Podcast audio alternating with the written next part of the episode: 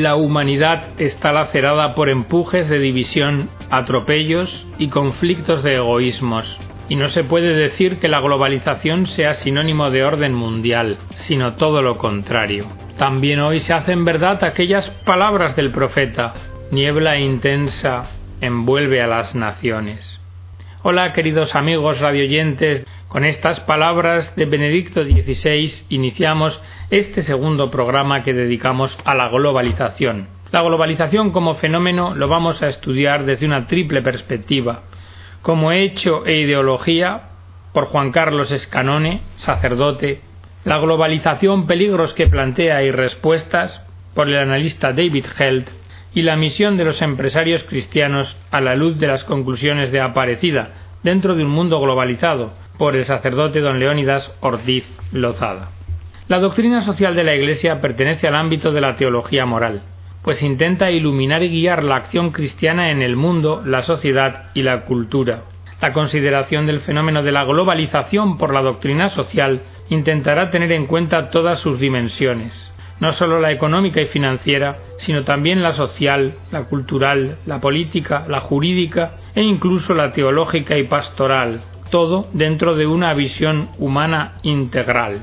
Y además tratará de hacerlo críticamente, distinguiendo el hecho de la globalización de la ideología que pueda encarnar. Porque hoy estamos en un proceso de mundialización y universalización favorecido por los avances tecnológicos, Así los satélites que han posibilitado simultaneidad y conexión inmediata respecto de los acontecimientos, la microelectrónica y la revolución informática, o las nuevas tecnologías en las comunicaciones, que han posibilitado una conciencia de los mismos fenómenos en distintas partes del globo, de forma que inmediatamente que estos acaecen surgen análisis y comprensiones complementarias. La globalización ha implicado fenómenos económicos como la mundialización de los mercados, las empresas y las finanzas, y una transformación del espacio y del tiempo. Por eso se dice que vivimos en una aldea global. La globalización, en cierto modo, ha permitido lo que podríamos llamar con Hiddens la acción a distancia. Pero hay que distinguir el hecho de la globalización de su interpretación ideológica neoliberal, que intenta imponerse en todas partes y también entre nosotros como un pensamiento único. Se afirma entonces que la forma actual neoliberal de globalización, cuyos motores son liberalización, privatización y desregulación total, es la única forma de universalización posible y la única históricamente viable. Sin embargo, la experiencia nos dice que esa ideología y que las políticas económicas y culturales que complementa provocan o agudizan nefastas consecuencias sociales deshumanizantes, como el desempleo estructural, la expulsión del sistema económico, político, educativo global de grandes mayorías de hombres y mujeres, y aun incluso de regiones enteras del planeta como el África negra. Entonces, más que de verdadera universalización, habría que hablar de la globalización de la exclusión. Por otro lado, el pensamiento neoliberal postura una renuncia del Estado a la función social que cumple ordinariamente, lo que es inadmisible para la doctrina social de la Iglesia, que se orienta a los valores del bien común, la solidaridad y la subsidiariedad. Pero desde otra perspectiva, podemos decir que la globalización también se nos presenta como un conglomerado de peligros que exige respuestas apropiadas. Después de 1945 hubo un esfuerzo internacional de las naciones, concertado, para reafirmar la importancia de principios, derechos humanos y un imperio de ley universal frente a las tentaciones de ratificar un sistema anterior que favorecía los intereses particulares de unos pocos países. Pero lo cierto es que más de medio siglo después la comunidad internacional ha llegado a una encrucijada y ante ella se adivinan claramente peligros y dificultades que apuntan, si no reciben adecuada respuesta, a una posible catástrofe, a un nuevo siglo marcado por guerras, pérdidas masivas de vida y una violencia insensata y destructiva. A forma de introducción, digamos que hay cuatro principales desarrollos que se refuerzan entre sí y tienen una orientación oscura. Primero, el potencial mundial de la reglamentación del comercio del globo, de tal forma que en lugar de corregir las desigualdades, acentúe las desigualdades. Segundo, el fracaso en avanzar hacia los objetivos del desarrollo del milenio marcados por Naciones Unidas, que fijaron los niveles humanitarios mínimos para gran parte de la población mundial. Tercero, el fracaso en enfrentarse a las consecuencias del calentamiento global y de un desarrollo que se muestra como no sostenible. Y cuarto, el ataque sistemático contra el orden multilateral desde las Naciones Unidas hasta una serie de acuerdos y agencias internacionales. Queda claro, por tanto, que las señales no son buenas y que estas cuatro crisis lo que vienen a implicar es un desafío. En primer lugar, reseñar que se ha producido un colapso en las conversaciones comerciales de Cancún, lo que pone en jaque un sistema justo de comercio global. Los países pobres solos no pueden superar los obstáculos de un comercio mundial marcado por reglas tramposas y leyes inequitativas no pueden por sí solos resolver el problema de los vastos subsidios que los países de la Organización para la Cooperación y Desarrollo Económico ofrecen a sus sectores agrícolas. Los países más pobres necesitan poder acceder al orden económico global sobre bases libres y justas. Tampoco es positivo el progreso hacia el logro de los objetivos del desarrollo del milenio. Su desenvolvimiento es desesperadamente lento y está muy lejos de verse alcanzado en muchas partes del mundo. En tercer lugar, tampoco ha habido progreso en la creación de un marco sostenible en la economía o para frenar el calentamiento global del planeta. Ya advirtió el jefe científico británico David King que el cambio de clima es el problema más serio al que nos enfrentamos hoy, incluso más que la amenaza terrorista.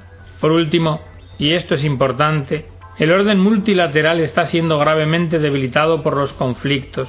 Lo comenzó con el de Irak y la respuesta estadounidense a los ataques terroristas del 11 de septiembre.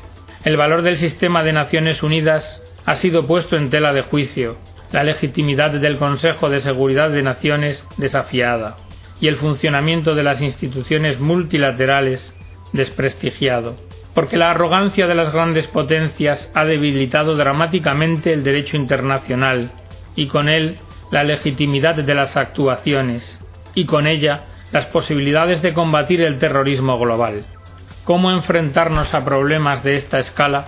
Necesitamos estructuras y políticas que puedan encarar el daño hecho a la gente y a las naciones contra su voluntad y sin su consentimiento. Aunque hay un alto grado de interconexión en el mundo, la integración social es superficial y el compromiso con la justicia social débil. ¿Por qué?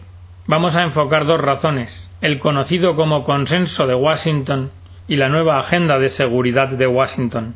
El consenso de Washington es una agenda económica a favor de las siguientes medidas libre comercio, liberalización del mercado de capitales, tasas de cambio flexibles, tasas de interés determinadas por el mercado liberalización de los mercados, transferencia de recursos del sector público al privado, reducción del gasto público y aplicación en metas sociales bien dirigidas, presupuestos equilibrados y derechos de propiedad seguros, tanto de la propiedad tradicional como de la intelectual o industrial.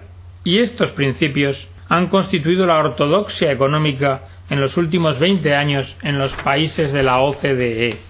Algunas de las propuestas y consejos del consenso de Washington pueden ser razonables, pero si se toman en conjunto resultan ser un conjunto muy estrecho como para crear crecimiento sostenible y desarrollo equitativo.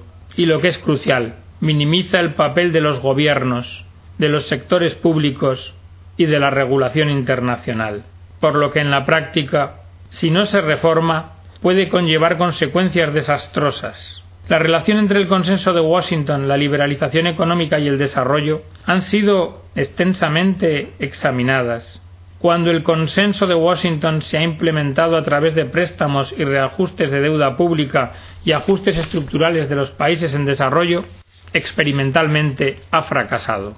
Así, por ejemplo, en 24 países africanos, el PIB per cápita es menor ahora que en 1975 Y en 12 países ese Producto Interior Bruto por cabeza es incluso menor que en los años 60, porque ha provocado recurrencia de las crisis latinas, incluso en países como Argentina, que habían aplicado perfectamente este consenso, y porque ha llevado a otros como Georgia, Kirguistán y Armenia, después de empezar su andadura sin deudas en el año 1991 y seguir todas las recetas de las instituciones financieras internacionales, a una disminución drástica de sus PIB, llegando a la mitad, y solicitando el perdón de sus deudas. Aquí se ve que algo está claramente torcido, que la ortodoxia económica dominante no ha tenido éxito, sino que más bien ha fracasado, que el consenso de Washington hoy día resulta engañoso y sus prescripciones perjudiciales. En particular, uno de los factores claves globales que limitan la capacidad de los países más pobres de desarrollarse es la liberalización de los capitales, porque ha sido en realidad una causa de volatilidad económica, de creciente pobreza y de destrucción de las clases medias.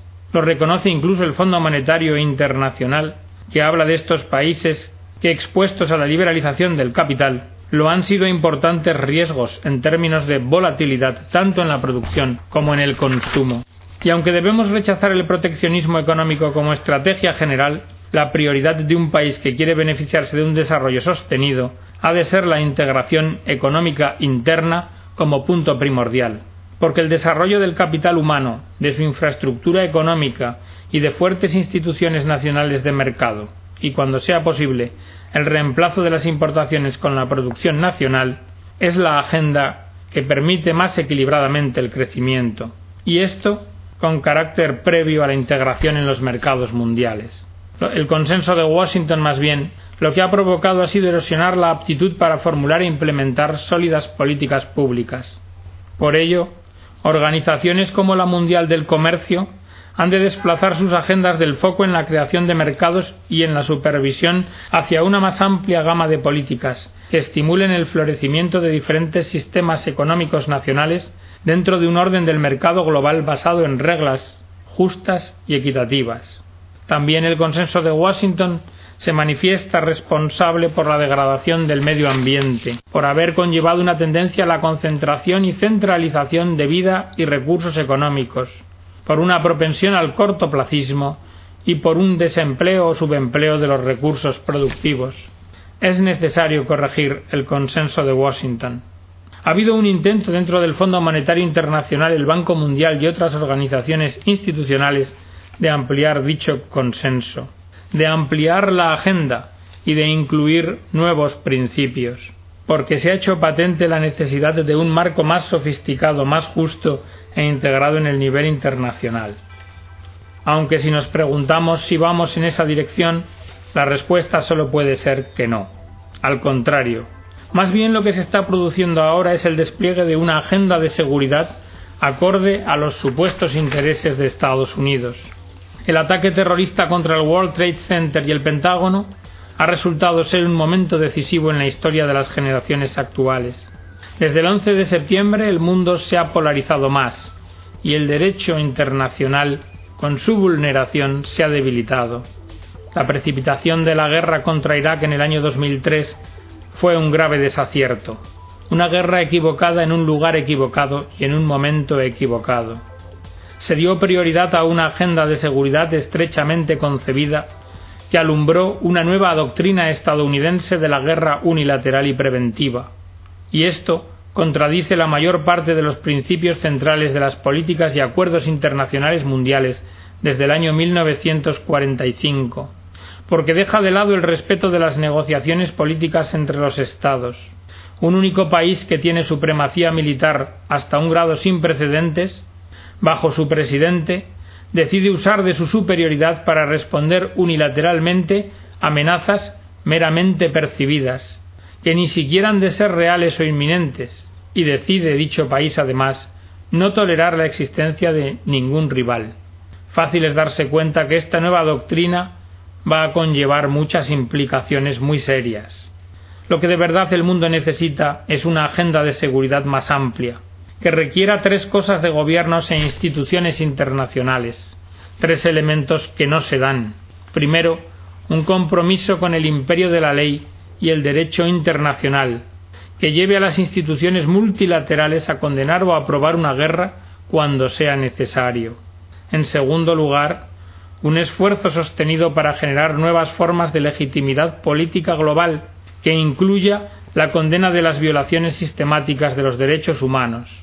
Y en tercer lugar, un reconocimiento franco de que los problemas morales y de justicia planteados por la polarización global de la riqueza, los ingresos y el poder deben ser resueltos con la verdad y la justicia. No debe olvidarse que las grandes injusticias son las que vinculadas a un sentido de desesperanza alimentan la ira y hostilidad y en último término los fenómenos terroristas. ¿Qué debemos hacer? Debemos vincular una nueva agenda de seguridad con los derechos humanos y con el derecho internacional.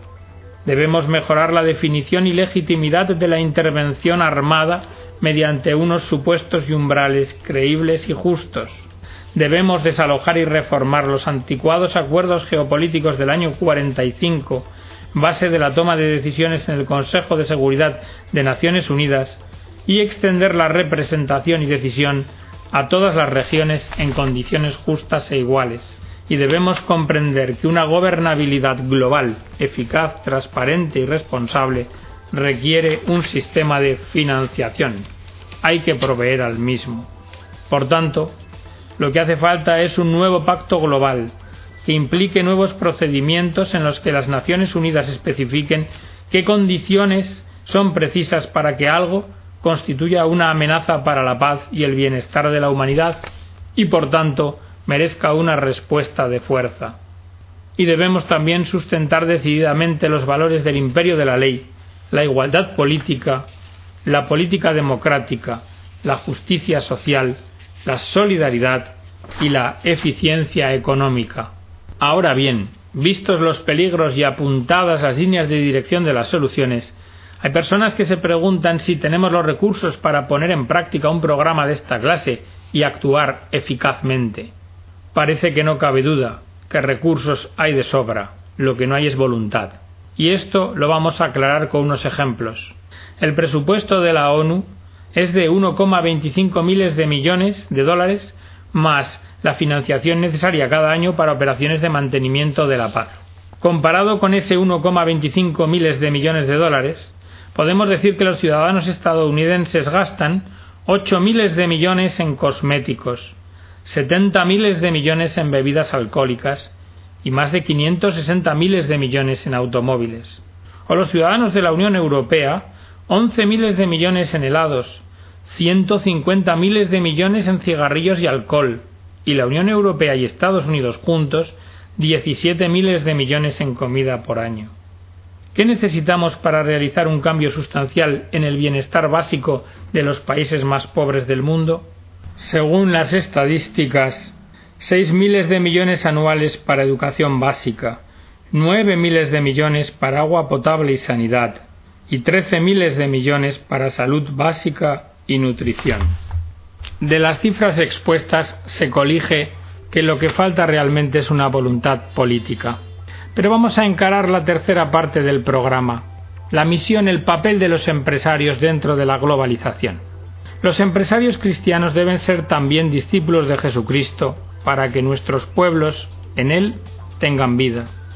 Porque los empresarios cristianos son personas de la Iglesia en el corazón del mundo y personas del mundo en el corazón de la Iglesia. Su misión específica se realiza en el mundo de la economía, haciendo creíble la fe que profesan, mostrando autenticidad y coherencia en su conducta, de tal modo que con su testimonio y actividad contribuyen a la transformación de las realidades económicas y a la creación de estructuras justas y solidarias según los criterios del Evangelio. Pero hoy la economía se enmarca en un contexto globalizado y la globalización se presenta como fenómeno complejo, aunque su cara más conocida, es la económica, tiene facetas positivas y negativas. La globalización desde el lado oscuro, sigue dinámica de concentración de poder y de riquezas en manos de unos pocos, no sólo de los recursos físicos y monetarios, sino también de los de información y de los humanos. Produce exclusión de todos aquellos que no están suficientemente capacitados e informados. Incrementa las desigualdades que marcan tristemente distintos continentes y que mantienen en la pobreza a una multitud de personas.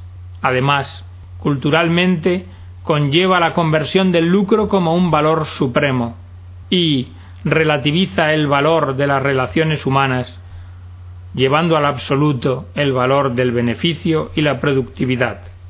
La globalización así se nos revela incapaz de interpretar y reaccionar en función de valores objetivos ajenos al mercado, pero que sin embargo constituyen lo más importante de la vida humana, como lo son la verdad, la justicia, el amor, la dignidad y los derechos de todos, incluso los de aquellos que viven al margen del propio mercado.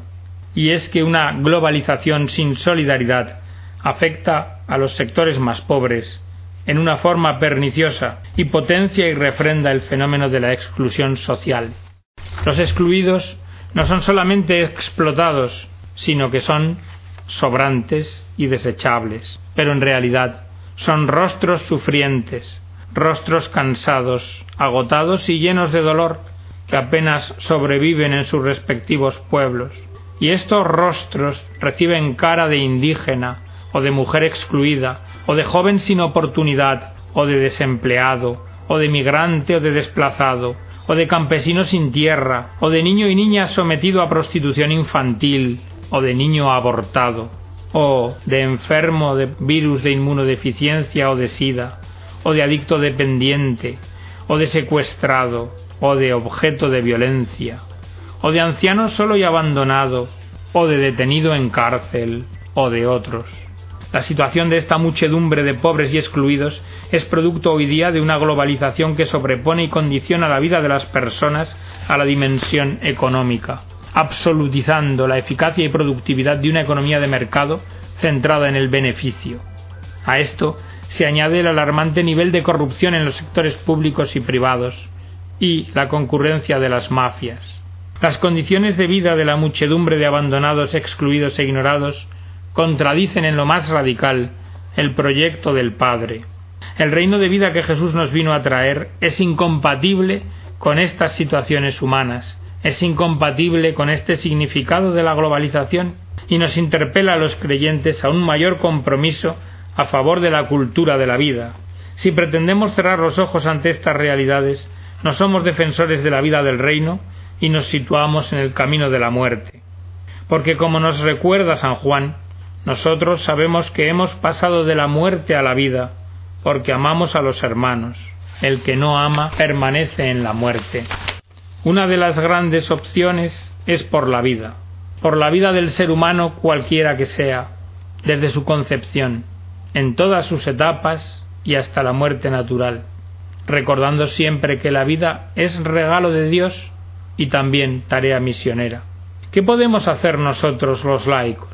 Necesitamos vivir como discípulos misioneros, y esto implica un encuentro personal con Jesucristo que nos lleve a una profunda conversión personal y a una renovación comunitaria.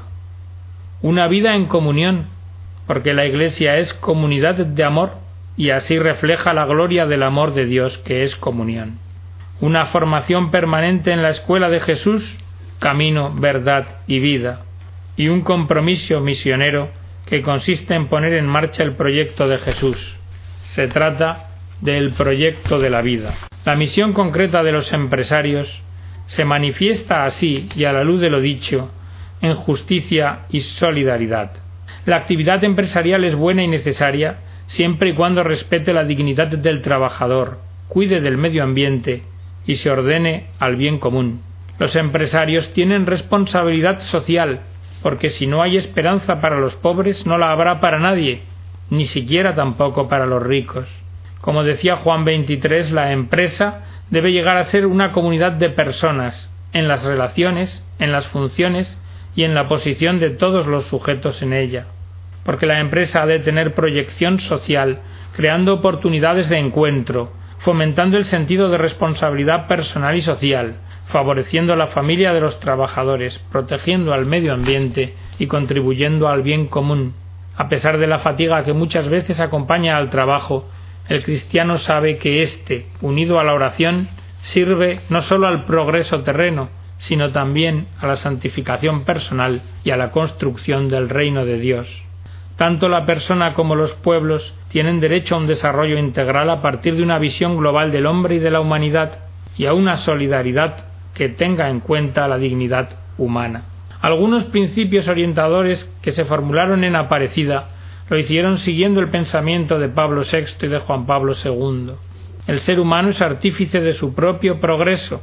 Por esto hay que elevar el nivel de vida de los ciudadanos, haciéndolos sujetos de su propio desarrollo. Este desarrollo no es un mero proceso de acumulación de bienes y servicios, y no puede darse si no hay un desarrollo solidario de la humanidad. Todo desarrollo, además, ha de ser sostenible, porque los recursos son cada vez más limitados y su uso ha de estar regulado según los principios de la justicia distributiva. Frente a una economía globalizada excluyente, hay que buscar un modelo de desarrollo alternativo, integral y solidario, que privilegie a los pobres y sirva al bien común, basado siempre en la ética y en una auténtica ecología natural y humana. Es importante trabajar por una cultura de la responsabilidad que involucre a empresas, trabajadores, gobiernos y al sistema internacional, y se debe de aplicar el principio de subsidiariedad, apreciando y alentando voluntariados sociales, formas de libre autoorganización, participaciones populares y obras caritativas y educativas, hospitalarias, de cooperación y otras promovidas por la Iglesia. En fin, promover una globalización diferente que esté marcada por la solidaridad, por la justicia y por el respeto a los derechos humanos, poniendo todo al servicio de la persona humana, creada a imagen y semejanza de Dios. Vamos a cerrar con palabras de su santidad. Se necesita una esperanza más grande que permita preferir el bien común de todos al lujo de unos pocos y a la miseria de muchos. Solo adoptando un estilo de vida sobrio, acompañado de un serio compromiso por una equitativa distribución de las riquezas, será posible instaurar un orden de desarrollo justo y sostenible, sólo siendo sostenidos por una esperanza grande, que sólo puede ser Dios, y no un Dios cualquiera, sino ese Dios que tiene rostro humano, el Dios que se manifestó en el niño de Belén y en el crucifijo y en el resucitado, será posible un nuevo orden económico que respete la dignidad de las personas. Hasta el próximo programa, queridos amigos, que Dios os bendiga a todos.